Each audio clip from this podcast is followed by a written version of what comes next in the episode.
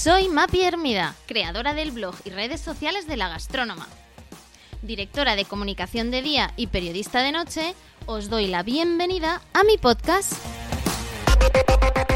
Un espacio donde periódicamente compartiré mesa para dos con personas que me inspiran y de las que aprendo cada día. ¡Comenzamos! Hola a todos, me hace ilusión en este nuevo episodio de mi podcast presentaros a una persona muy especial. Ella se llama Nuria Padros.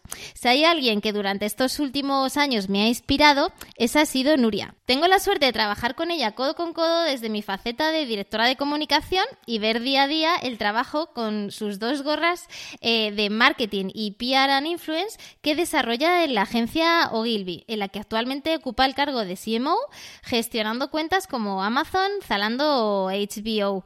Hola Nuria, buenos días. Hola Pilar, ¿qué tal estás? Pues nada, encantadísima de tenerte hoy con nosotros y poder rascar un poquito en, toda la faceta que desarrollas, tanto en, en Ogilvy como también que nos cuentes algo de tu vida más, más personal. Nuria, empezamos por tu trayectoria. 20 años trabajando de, periodista, eh, trabajando en medios muy relevantes como, como ADN, eh, medio que fundaste, y también con revistas relevantes como la que eh, fundó Gabriel García Márquez en México. Cuéntanos un poquito de dónde vienes y qué te ha llevado hasta aquí. Pues bueno, yo vengo de, yo soy periodista y toda mi carrera profesional hasta que llegué a Ogilvy se, desarrolló en medios de comunicación. Empecé en el periódico de Cataluña eh, con un jefe que, había sido profesor mío de redacción periodística en la Universidad Autónoma de Barcelona. Y nada, pues eh, empecé de redactora y, y luego me fui a vivir a México. Y la verdad es que fue un acierto absoluto irme a México. Ahí, entre otras cosas, eh, fundé, como dices, con García Márquez la revista y otros muchos periodistas maravillosos, la revista Cambio de Periodismo de Investigación y, era un semanario, era algo muy exigente, eh, unas 120 páginas hacíamos cada semana eh, en las que hablábamos de todo, de narcotráfico, de política, de temas internacionales. Y nada, y después, al cabo de cinco años de vivir en México, volví a España, a Barcelona, y ahí retomé el contacto con el que había sido jefe mío en Grupo Z, José San Clemente, también un gran jefe.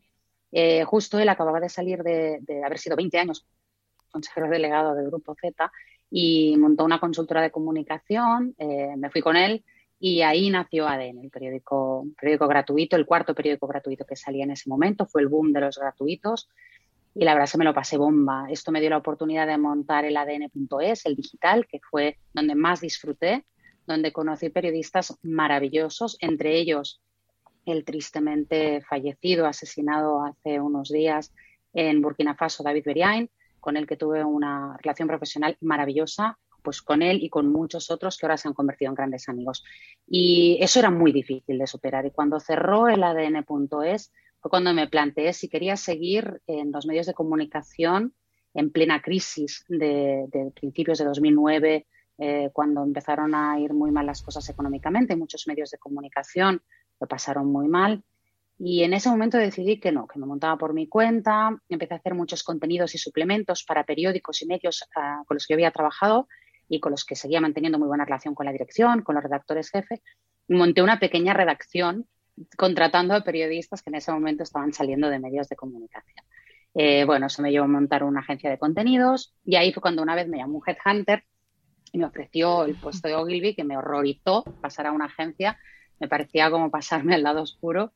Y luego descubrí y he descubierto con el paso del tiempo, llevo ya casi seis años, que parece mentira, en Ogilvy, eh, que, jo, trabajar en una agencia, yo siempre lo digo, se parece mucho a trabajar en una redacción, porque cambias de tema todo el rato, porque tienes que estar muy al día, porque estás muy conectado con la actualidad y descubrí que, bueno, pues que estaba equivocada y que es divertidísimo, es súper estimulante y te pega mucho a la realidad y a la actualidad, que esto para mí es fundamental como profesional y como persona.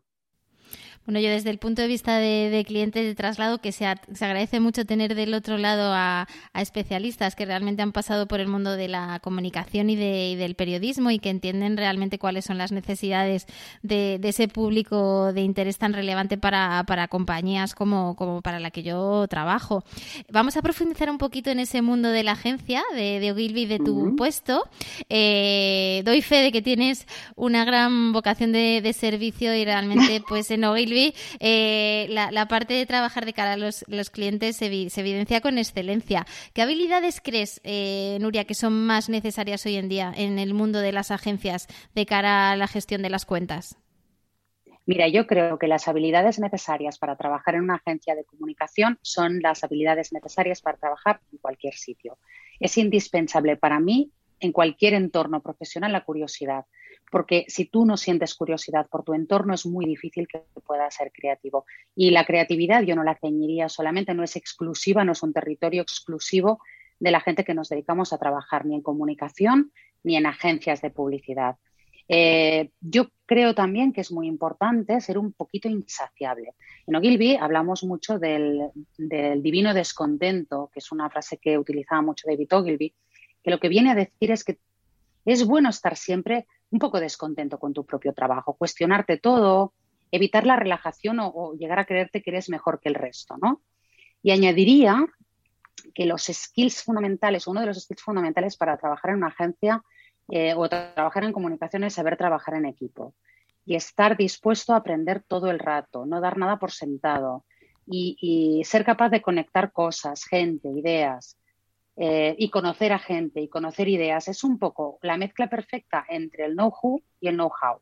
Y Nuria, eh, entiendo y hablabas que a lo largo de tu carrera, ah, bueno, pues has pasado diferentes etapas, ah, has vivido momentos en los que has tenido que demostrar resiliencia, como puede ser ese cierre de, de ADN, y sin duda, pues eh, te habrás topado con muchos base, baches eh, uh -huh. e imprevistos. Cuéntame, cuéntanos alguno de ellos. Tengo memoria de pez, Pilar. Yo, eh, para acordarme de las cosas malas, soy mala. Eh, me acuerdo siempre de lo bueno. Pero bueno, tú misma has dicho que he pasado por momentos y has mencionado el ADN. Para mí el ADN y el ADN.es fueron, eh, te puedo decir, uno de los momentos más álgidos en mi carrera profesional y también uno de los momentos más valle. Fue un bache tremendo tener que cerrar un medio de comunicación en el que, oye, ahora que lo miro con perspectiva, creo que estábamos haciendo las cosas tan bien. Me dio muchísima pena porque creo que en ese momento Planeta no entendió el digital y, y, ADN se llevaban muchos premios. Hicimos unas coberturas maravillosas, no solo nacionales, sino internacionales. Yo te mencionaba David Beriain y, David se, se, infiltró en las FARC, hizo periodismo de, de, bueno, de, de, primera página, maravilloso. Teníamos, estamos investigando formatos nuevos, innovando.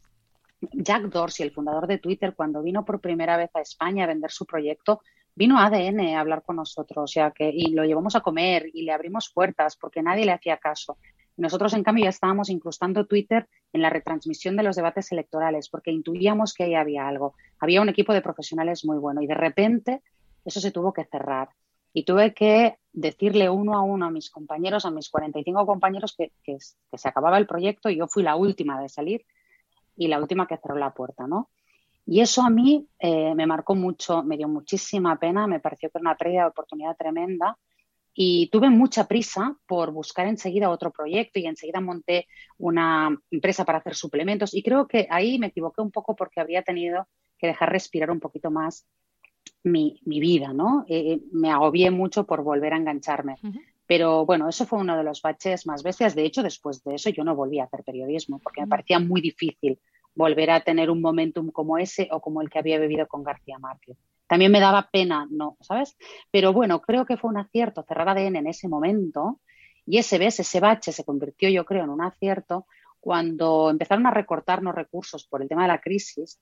Llegó un momento en el que les pedí que por favor cerráramos el periódico y que no lo fuéramos matando a pellizcos. Porque en ese momento, en el momento en que estábamos en el punto álgido y estábamos de moda y era chulo trabajar en ADN y era un medio que la gente le gustaba, cuando cerramos, todos los periodistas que estábamos ahí encontramos trabajo muy fácilmente. Si hubiéramos esperado a que nos desmembraran el periódico con, con constantes recortes, probablemente habríamos salido de un mal periódico por culpa de los recortes y ya nos habría costado mucho más recolocarnos a todos. Y decías que también eh, y, que, y que tú te enfocas en las cosas positivas. A lo largo de tu carrera habrás vivido muchas, muchas de ellas. ¿Qué, qué te ha hecho llegar donde, donde, estás, donde estás ahora y donde pues seguramente muchos de nuestros oyentes les gustaría, les gustaría estar? ¿Qué crees que ha marcado tu éxito, si se puede llamar éxito profesional? Bueno, yo no lo llamaría tanto éxito porque yo creo que el éxito está todavía por venir, pero yo creo que la ambición es algo que ha marcado mucho mi trayectoria, la ambición en el sentido bueno, yo, yo la veo como algo positivo, el querer hacer siempre cosas distintas y, y no acomodarte en una zona de confort.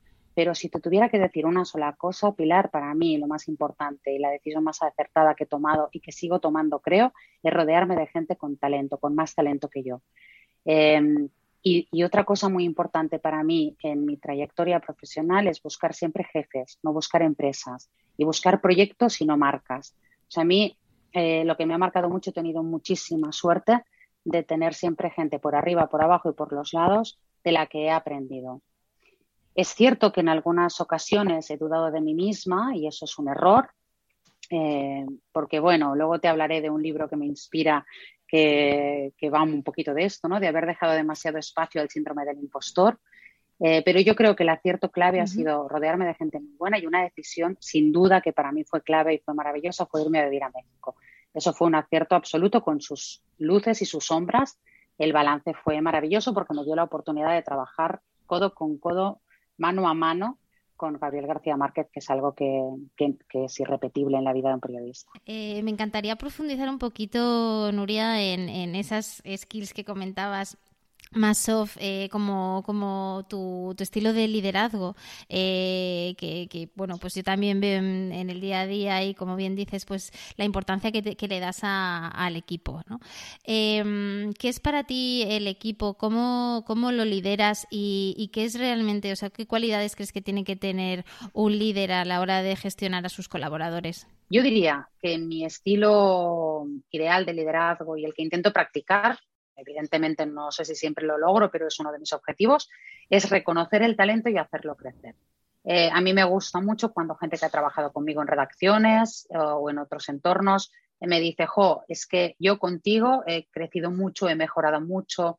Mm, o sea, creo que inspirar quiere decir que hacer que los otros brillen. Y esto no es habitual. A veces hay jefes a quienes no les gusta tener a gente alrededor que sepa más que ellos. Yo, en cambio, me siento súper cómoda en ese entorno porque aprendo, como yo soy muy curiosa, me gusta mucho que la gente que está a mi lado me enseñe cosas y me gusta mucho darles la mano en lo que yo puedo para hacerles mejores, ¿no? También es verdad que el liderazgo, y eso, eh, bueno, pues es la parte un poquito más oscura, es, es, un espacio, es una zona donde se está un poquito solos.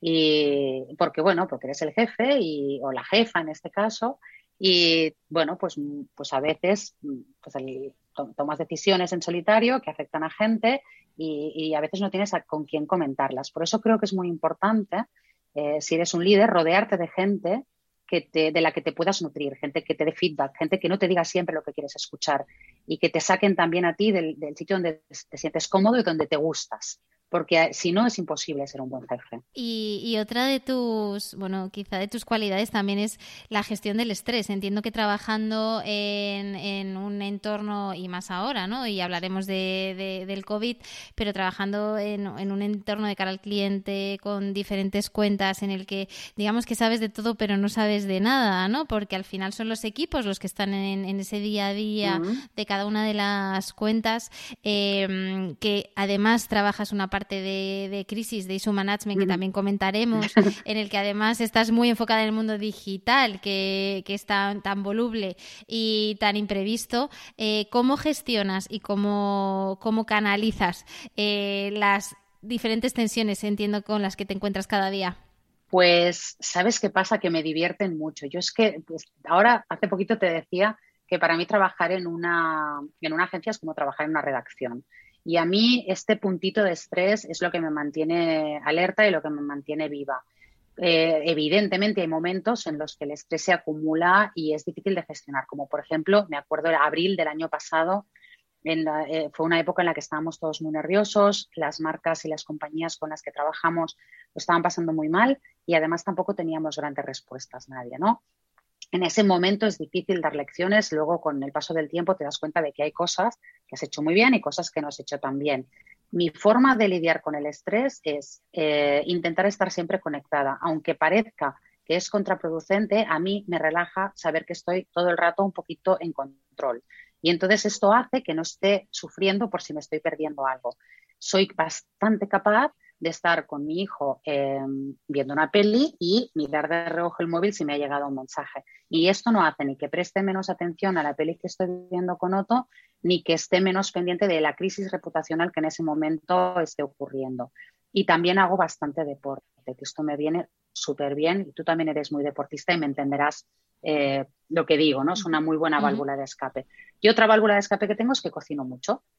Entonces, entre cocinar, eh, con el móvil al ladito, eh, hacer deporte también con el móvil al lado y estar con mi familia y mis amigos, creo que encuentro el equilibrio perfecto. Pero fíjate que para mí no estar estresado es estar siempre conectado. Curioso, Nuria, la verdad es que es una forma también de entender esa conciliación a día de hoy tan demandada, ¿no? Y que parece que es una de las grandes tensiones sociales que se ha eh, enfatizado con, el teletrabajo y con el COVID.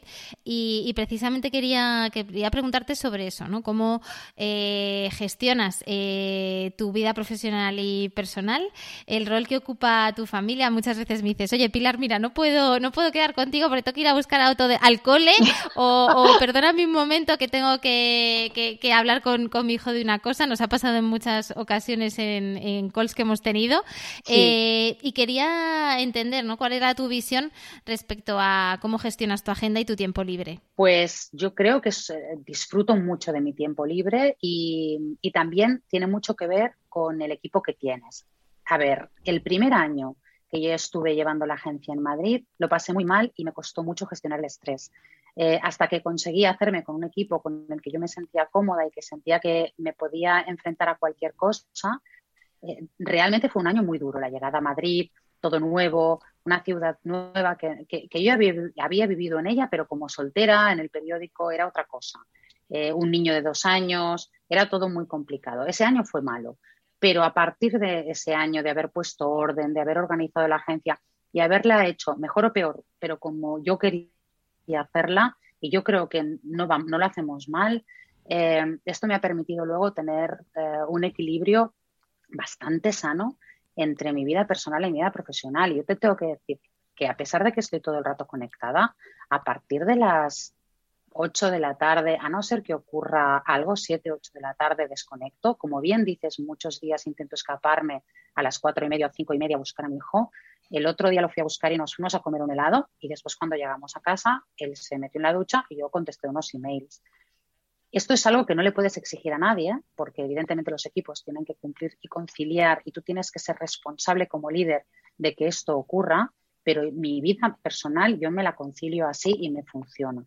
Bueno, no puedo dejar de hablar. Yo creo que hemos hablado de la parte de, capacidades, habilidades blandas que llaman, pero delante de mí tengo una especialista en comunicación y, además es algo que me toca en mi corazoncito y no podemos dejar de dedicarle una parte de esta, de esta conversación a, ello.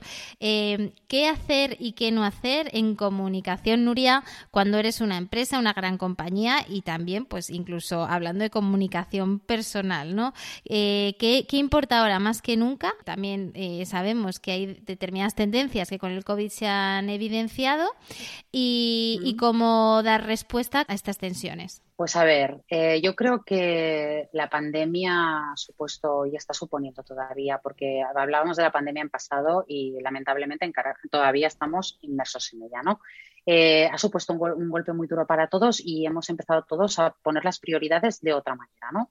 Eh, para mí, si algo tienen que hacer dentro de la lista de los do's de las marcas, de los que lo que creo que las marcas tienen que hacer, eh, y también quienes nos ocupamos de comunicarlas, en este caso tú y yo, Pilar, es poner la empatía por delante de cualquier otro valor. Yo creo que ahora mismo eh, somos más conscientes que nunca de que a pesar de que tenemos que tener en cuenta, sin duda, el data y, la parte racional para tomar decisiones, las grandes decisiones las tomamos con el corazón y las tomamos desde la emoción. Y esto me lleva a decir que las marcas no pueden, dentro de las listas de, los, de la lista de los dons, las marcas no deberían decepcionar a los consumidores porque están cada vez más pendientes, estamos cada vez más pendientes de las marcas, ¿no? Em, yo creo que básicamente, si tuviera que resumirlo en, en estos dos titulares, te diría esto. Eh, yo creo que las marcas han, eh, la implicación de las marcas en la realidad social ha pegado un acelerón durante la pandemia porque, como te digo, las prioridades se han reorganizado. Y así como ha habido muchos influencers que han tomado buena nota, ha habido algunas marcas que han ido un poquito rezagadas, ¿no? Y bueno, pues yo creo que esta empatía, esa solidaridad, este activismo de las marcas, pues eh, están tomando mucha relevancia dentro de este desconcierto generalizado que hemos vivido. ¿no? Parece que también, eh, bueno, eso indica ¿no? el trase del barometer y todos estos indicadores, informes que, que, cada día de hoy los ciudadanos pues han dejado de, confiar en instituciones o en otros stakeholders y que confían mucho más en las empresas, ¿no? que les piden un, un rol mayor incluso en, en, esa parte de cuidado del propio empleado, ¿no? del bienestar, de la salud que se ha estresado y que, bueno, pues que, la empresa es un poco tu nueva familia. No sé si tú estás de acuerdo con, ese, con esa visión. Bueno, totalmente. Es que, mira, la primera, la primera comunidad a la que las empresas tienen que atender y tienen que cuidar es a sus propios miembros, a sus propios trabajadores. Y yo me doy mucha cuenta de que hay un antes y un después en cómo las empresas se enfocan la comunicación interna eh, un antes del marzo de 2020 y un después de marzo 2021, ¿no? Y eh, yo ahora hago muchísimos más planes de comunicación interna con un approach eh, y una preocupación por temas como, por ejemplo, la salud mental de los trabajadores, que yo nunca antes había visto este tipo de, este nivel de preocupación, ¿no? O sea, nosotros, por ejemplo, en Ogilvy ahora tenemos un programa muy extenso y muy profundo en el que cada semana ocurren cosas a las que tú te puedes conectar y que son desde una sesión de meditación hasta una sesión de coaching que puedes pedir específica eh, si te estás estresando por el teletrabajo, si tienes alguna inquietud por temas de salud o por la situación en la que estamos viviendo. Esto antes no lo habíamos visto nunca, ¿no? Y estas son las cosas buenas que nos va a dejar eh, una vez haya pasado este desastre mundial que estamos viviendo que hablábamos de qué hacer y qué no hacer en, comunicación. Eh, no sé si tienes algún best practice, si quieres poner sobre la mesa alguna buena práctica de empresas, qué es lo que te ha llamado la atención en estos meses de, oye, pues fíjate, ¿no? O sea, tal compañía, tal otra hizo esto, lo otro, y seguro que en algunas cosas incluso son clientes tuyos y los habéis hecho desde Ogilvy sí, pero es que tengo una que me compromete un poco, porque claro, es contigo. ¿Qué hago con esto? ¿La cuento? bueno, cuéntala, cuéntala, claro. a ver, es que yo una de las, de las acciones de las que me siento más orgullosa, y te lo digo a ti y lo he dicho fuera de este foro también, porque es que es verdad, es de lo que hemos hecho mm, juntas con Fuerza Bar. A mí esto me, me parece que es un movimiento que en ese momento fue muy relevante y que lo sigue siendo, que por tanto no es un movimiento benedizo, sino que tenía mucho de verdad. Y creo que ha habido eh, no solamente el movimiento Fuerza Bar, sino todos aquellos, eh, todas aquellas compañías que se han volcado de forma honesta a, ayudar en, temas de pandemia, ha, sido muy relevante. Creo que después se han hecho muchísimas cosas y con el tiempo es muy fácil decir quién lo ha hecho mejor o quién lo ha hecho peor. A mí lo que más me gusta de Fuerza Bar y por lo que me siento más orgullosa de haber participado en este proyecto y en, este, en, esta, en esta acción tan larga de comunicación es que surgió en abril, cuando no teníamos nada claro. Y, fue una buena idea que se sostuvo en el tiempo y que esto al final, en un año en el que, por ejemplo, los premios Eficacia estaban llenos de campañas y de acciones que tenían que ver con el COVID, pues se llevó un oro. Y esto quiere decir muchas cosas, porque son los premios más difíciles de, de ganar. Y a mí, yo no hago las cosas ni las hacemos en Ogilvy para ganar premios, ¿eh? Pero si haces una cosa que está tan bien, que gana un premio, te das cuenta de que, bueno, pues igual sí era una buena idea, ¿no? Y, y este es un, un best practice que a pesar de que es algo que compartimos, creo que vale la pena mencionarlo. Pues queda, queda dicho ese fuerza bar de, de la familia Heineken. Eh, Nuria, la sostenibilidad medioambiental, ¿qué rol ha jugado? Eh, parece que durante la pandemia ha estado más latente porque se ponía mucho foco en la salud, pero al final el COVID ha evidenciado que, bueno, un virus de la naturaleza pues salta al ser humano, ¿no? Entonces esa conexión pues es eh, completamente evidente y, que la salud de todos pues depende de la salud también del planeta. Em, ¿cómo, ¿Qué rol juega? ¿Cómo ves la evolución y también eh, qué futuro le espera la sostenibilidad medioambiental? Pues yo creo que le espera un gran futuro porque, como bien dices, eh, es importante tener en cuenta que la acción del ser humano sobre la naturaleza es la que ha provocado la situación en la que nos encontramos. Y mucha gente que no era consciente de ello lo es porque cada día cuando sale a la calle se tiene que poner una mascarilla. Esto en el mejor de los casos. Y en el peor de los casos se ha encontrado con situaciones absolutamente trágicas en su entorno más cercano. ¿no? Eh, entonces, creo que ha afectado de una manera radical. Ya no compramos como consumidores ni el greenwashing ni, ni el, acciones de marketing eh, verde que hasta, bueno, pues hasta marzo de 2020 tal vez habrían tenido pues, más, visos de prosperar, ¿no?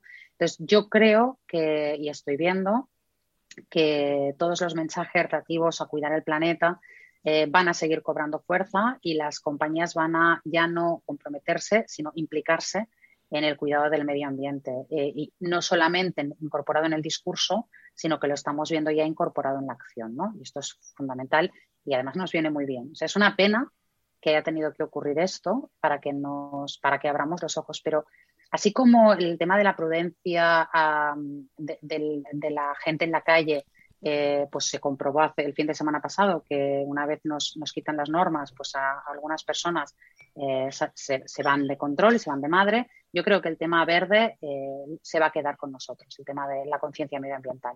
Hay una cosa que me divierte mucho que de lo que hacemos con vosotros y es el tema de la formación de, portavoces. Eh, es una de tus grandes fortalezas y, me encantaría que nos cuentes un poquito eh, qué importancia tiene dentro de, una, de una compañía. Pues mira, te voy a decir, en este mes, justo antes se lo comentaba mi marido, creo que es de los meses que va a tener más formaciones de portavoces eh, desde que estoy en Ogilvy, dándolas yo.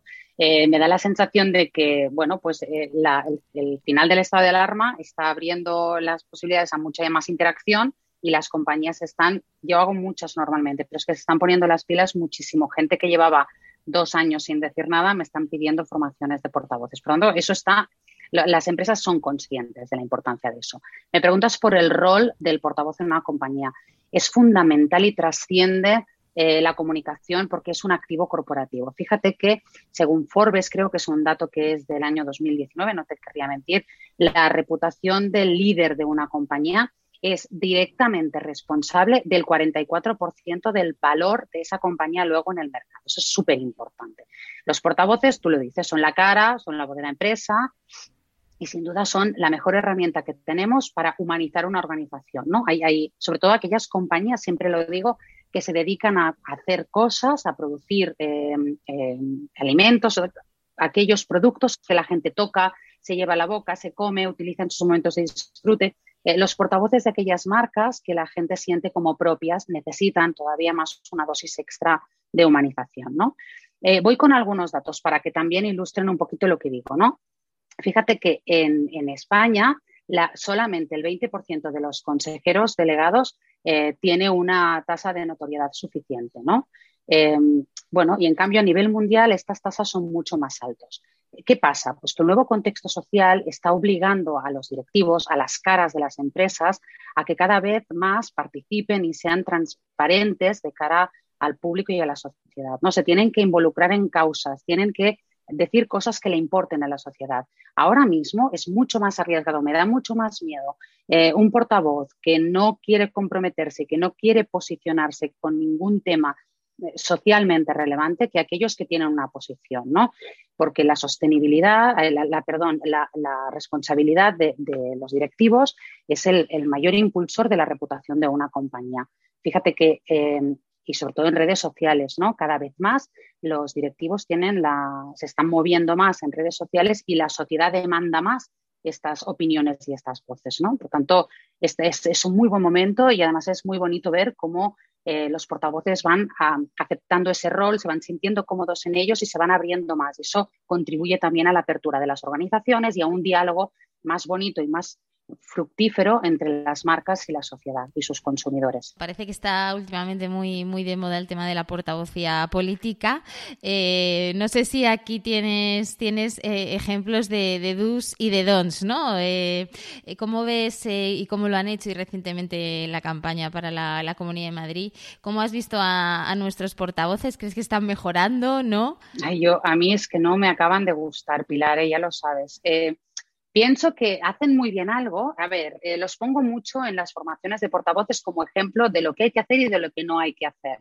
Eh, por ejemplo, hacen muy bien ellos toda la técnica de lo que enseñamos en las formaciones de portavoces. Hablan muy bien en titulares, eh, se ciñen muy bien a sus mensajes clave. Esto sí, pero noto que hay falta de resiliencia, falta de flexibilidad en el discurso de los políticos, falta de diálogo. Van a soltar su rollo y difícilmente no dejan, no son permeables y no generan conversación, sobre todo generan eh, metralleta de mensajes. Y, lo que, lo que no me parece es que inviten al debate de verdad. Y esto me preocupa. Tenemos algunos ejemplos de buenos portavoces, algunos de malos. Yo sé que a ti te gusta que, la gente se moje un poquito en sus opiniones y yo sí tengo que, decir algún portavoz que, que, a mí me pondría, bueno, pues que creo que lo puede mejorar. Creo que Rocío Monasterio eh, incumple una de las de los básicos para mí de cualquier buen portavoz, que es hablar siempre con la verdad. Y, y sí hay muchísimos ejemplos de, muchas entrevistas que le han hecho en los que ella utiliza datos incorrectos a conciencia, eh, claramente, y después los periodistas se los discuten enseñándole las declaraciones, enseñándole el vídeo, poniéndole la grabación de voz y estas situaciones son bastante difíciles de remontar, aunque ella sigue en su discurso, pero yo preferiría que los, que los um, políticos se acercaran al debate político eh, con más apertura de miras y dispuestos a veces, en ocasiones, no a cambiar de opinión, pero sí a moldear sus opiniones. Esto demostraría salud, eh, entereza y grandeza de, de, la figura política. En comunicación siempre decimos, Nuria, que, hay que esperar eh, lo mejor, pero siempre estás preparados para lo peor, ¿no? Y, aquí entra en juego todas las crisis mediáticas que a veces vienen pues por la parte de portavocía, ¿no? De, algún, de algún líder que, bueno, pues que, que se pasa, ¿no? Con, algún tipo de declaración. En, eso eres muy experta, en toda la parte de, management de crisis. No sé, no sé si tienes un número, pero has gestionado muchas. Eh, ¿Con cuáles te has enfrentado y, cuáles, bueno, pues te han marcado más? Pues algo que me llama mucho la atención es que eh, cada vez más eh, empezamos a intuir que se puede generar una crisis a través de WhatsApp y también de Twitter, pero sobre todo de WhatsApp, ¿no? Cuando, cuando estás viendo que se generan conversaciones alrededor de ciertos temas de los que estás pendientes en grupos y tal, te das cuenta de que puede emerger algo en el entorno digital que eh, corre como la pólvora. Casi todas las crisis que gestionamos ahora mismo, eh, nuestro primer eh, frente es el digital. Y esto te pone mucho las pilas, te hace casi experta en sistemas de escucha y de medición. te conocemos todos los, todas las herramientas que existen en el mercado para estar alerta y esto hace que, que las podamos parar a tiempo. Pues afortunadamente creo que ninguna de las, eh, de las crisis que hemos gestionado, que yo he gestionado, que recuerde ahora mismo, ha llegado a explotar, sino que lo que hemos hecho en el peor de los casos es eh, conseguir que bajarle mucho el volumen y poder dar el punto de vista de, de, la compañía con la que trabajábamos para que por lo menos esté reflejado, ¿no? Nuria, y a mí me gustaría preguntarte por eh, cómo has visto la evolución del periodismo. Tú que estás en contacto constante con los medios eh, y que has estado en el front y en el back, ¿no? Como, como periodista y ahora del otro lado, eh, ¿cómo han evolucionado? ¿Qué cambios han experimentado? Y especialmente en esta última época, ¿cómo has visto el impacto del COVID en los mismos? Pues mira, me sabe fatal, pero creo que el COVID ha sido un desacelerador, una mala noticia también para los medios, porque la crisis que nos ha traído no solamente ha sido sanitaria y económica, sino también de confianza en las instituciones y en las fuentes de información. Fíjate que el último eurobarómetro, ahora de, finales de abril, eh, pues indica que la confianza, nuestra confianza en los medios de comunicación bueno, se ha pegado un castañazo y es eh, muy superior a la de cualquier otro país de, Europa, ¿no? Solo el 9% de los españoles, solo el 9% ¿eh? considera que los medios de comunicación son la fuente más fiable de información. Es verdad que la radio sigue generando más confianza, pero la tele, por ejemplo, las redes sociales eh, bajan mucho el nivel de confianza y yo creo que esto está justificado o se argumenta en gran parte por dos grandes motivos, ¿no? El tema de los bulos, el auge de los bulos, eh, que, generan mucha desconfianza en los medios de comunicación. Eh, como bien sabes, pues hay un montón de medios que han salido solamente para dedicarse a contrastar estos bulos, como por ejemplo F Verifica o bueno, muchos más que ya conoces. Y luego el otro motivo por el que yo creo que también eh, baja mucho la confianza es el tema de la crisis económica, que es que los medios, lamentablemente, muchos han desaparecido y desde que yo eh, cerré ADN han desaparecido muchos medios, pero es que en el último año, últimos dos años, ha habido unas reducciones drásticas de plantilla que ha afectado, claro, de manera inevitable al rigor, a la capacidad de hacer buen periodismo. Yo creo que no estamos en, el mejor momento, Pilar. ¿Y crees que el COVID ha puesto en valor la función social que, realmente ocupa? ¿no? Porque al final es verdad que el consumo de medios ha cambiado de un tiempo a esta parte, nos hemos ido más a la noticia inmediata en, digital, eh, pero en cierta medida ha habido y durante el confinamiento se ha, se ha evidenciado un consumo mayor de, radio y de televisión, ¿no? De los medios al final tradicionales que, han visto audiencias disparadas a pesar de que, como comentas, ¿no? Luego la inversión publicitaria pues no ha ido para nada acompañada, ¿no? A, a, la, a la, enorme difusión que han tenido y sobre todo ese, ese gran rol yo creo que sí que han jugado. Eso, sí, estoy de acuerdo contigo completamente en que han sido pues nuestro, nuestra puerta al exterior durante sobre todo la parte más dura del confinamiento. Solo nos podíamos asomar al mundo a través de los medios de comunicación y las redes sociales, que además son los únicos, los medios digitales, que siguen aumentando los ingresos en publicidad, ¿no? Pero esto ha ido en detrimento de la confianza hacia los medios de comunicación. Entonces, bueno, estamos en un momento en que eh, las audiencias se mueven mucho hacia lo digital, pero esto tiene estos riesgos que te digo del rigor y, por tanto, como consecuencia de estas mm, posibles lagunas en el rigor o desconfianza de la, de la audiencia, pues hace que eh, pues yo considero que no están en uno de los mejores momentos. Pero es cierto que durante la época de la pandemia han jugado un rol fundamental, súper social y han sido indispensables. Y yo, yo te lo digo desde la pena, ¿eh? esta sensación que tengo ahora mismo. Y en cambio, desde la alegría te digo también que me gusta mucho ver cómo los periodistas, a título personal, eh, cada vez más tienen una presencia en redes sociales como micromedios y que, los ciudadanos también eh, se convierten en periodistas y, que hay herramientas eh, como el podcast, por ejemplo, que dan nueva vida a formatos más tradicionales como la radio. Todo esto son buenas noticias, pero no podemos olvidar el watch out de que si no hay inversión en los medios, los medios no tienen dinero, si no tienen independencia económica, no van a poder tener independencia editorial y que además hay que ir con mucho cuidado porque el torrente de información que dibujan las redes sociales también es un torrente para que, por el que pueden circular y circulan muy fácilmente bulos y noticias falsas. Em, Nuria, eh, no quiero cerrar la entrevista eh, sin hablar de algo un poquito más personal. Siempre me recomiendas obras de teatro, eh, porque a las dos nos gusta, pero en este caso te voy a pedir si me recomiendas pues algún libro, alguna frase que te inspire, algo que con lo que yo me pueda quedar, que sabes que yo me voy anotando cosas en una agendita que llevo, o un líder que, bueno, pues que te haya inspirado a lo largo de tu carrera, en fin, que compartas este, este último apunte con nosotros. Venga, pues te voy a recomendar un libro que no me he leído y una obra que no he visto. ¿Qué te parece? Bueno, pues, fenomenal. Mira, te recomiendo como libro. ya lo hago yo por ti.